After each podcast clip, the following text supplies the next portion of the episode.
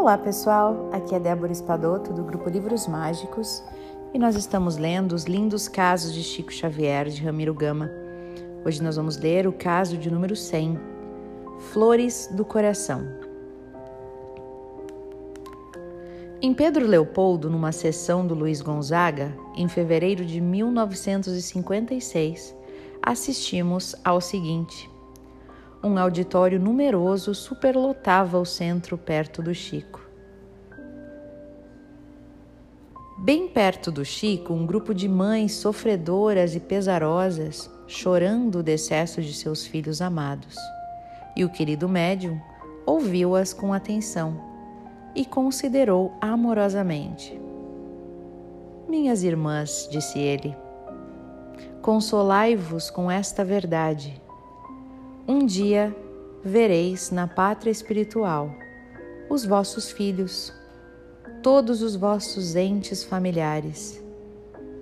É preciso, no entanto, que daqui partais triunfantes para vê-los também triunfantes. E para sairdes daqui triunfantes, faça mister que luteis, que não deixeis de lutar Transformai, pois, esta tristeza do mundo, que vos adoece pela tristeza segundo Deus, que tudo sabe. A luta é redentora. É ela que nos fará vencer a morte em busca da vida verdadeira.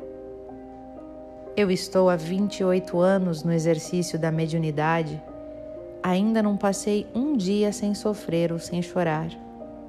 Posso morrer, tenho este direito, e isto me consola. Mas ficar triste e parar de lutar? Nunca.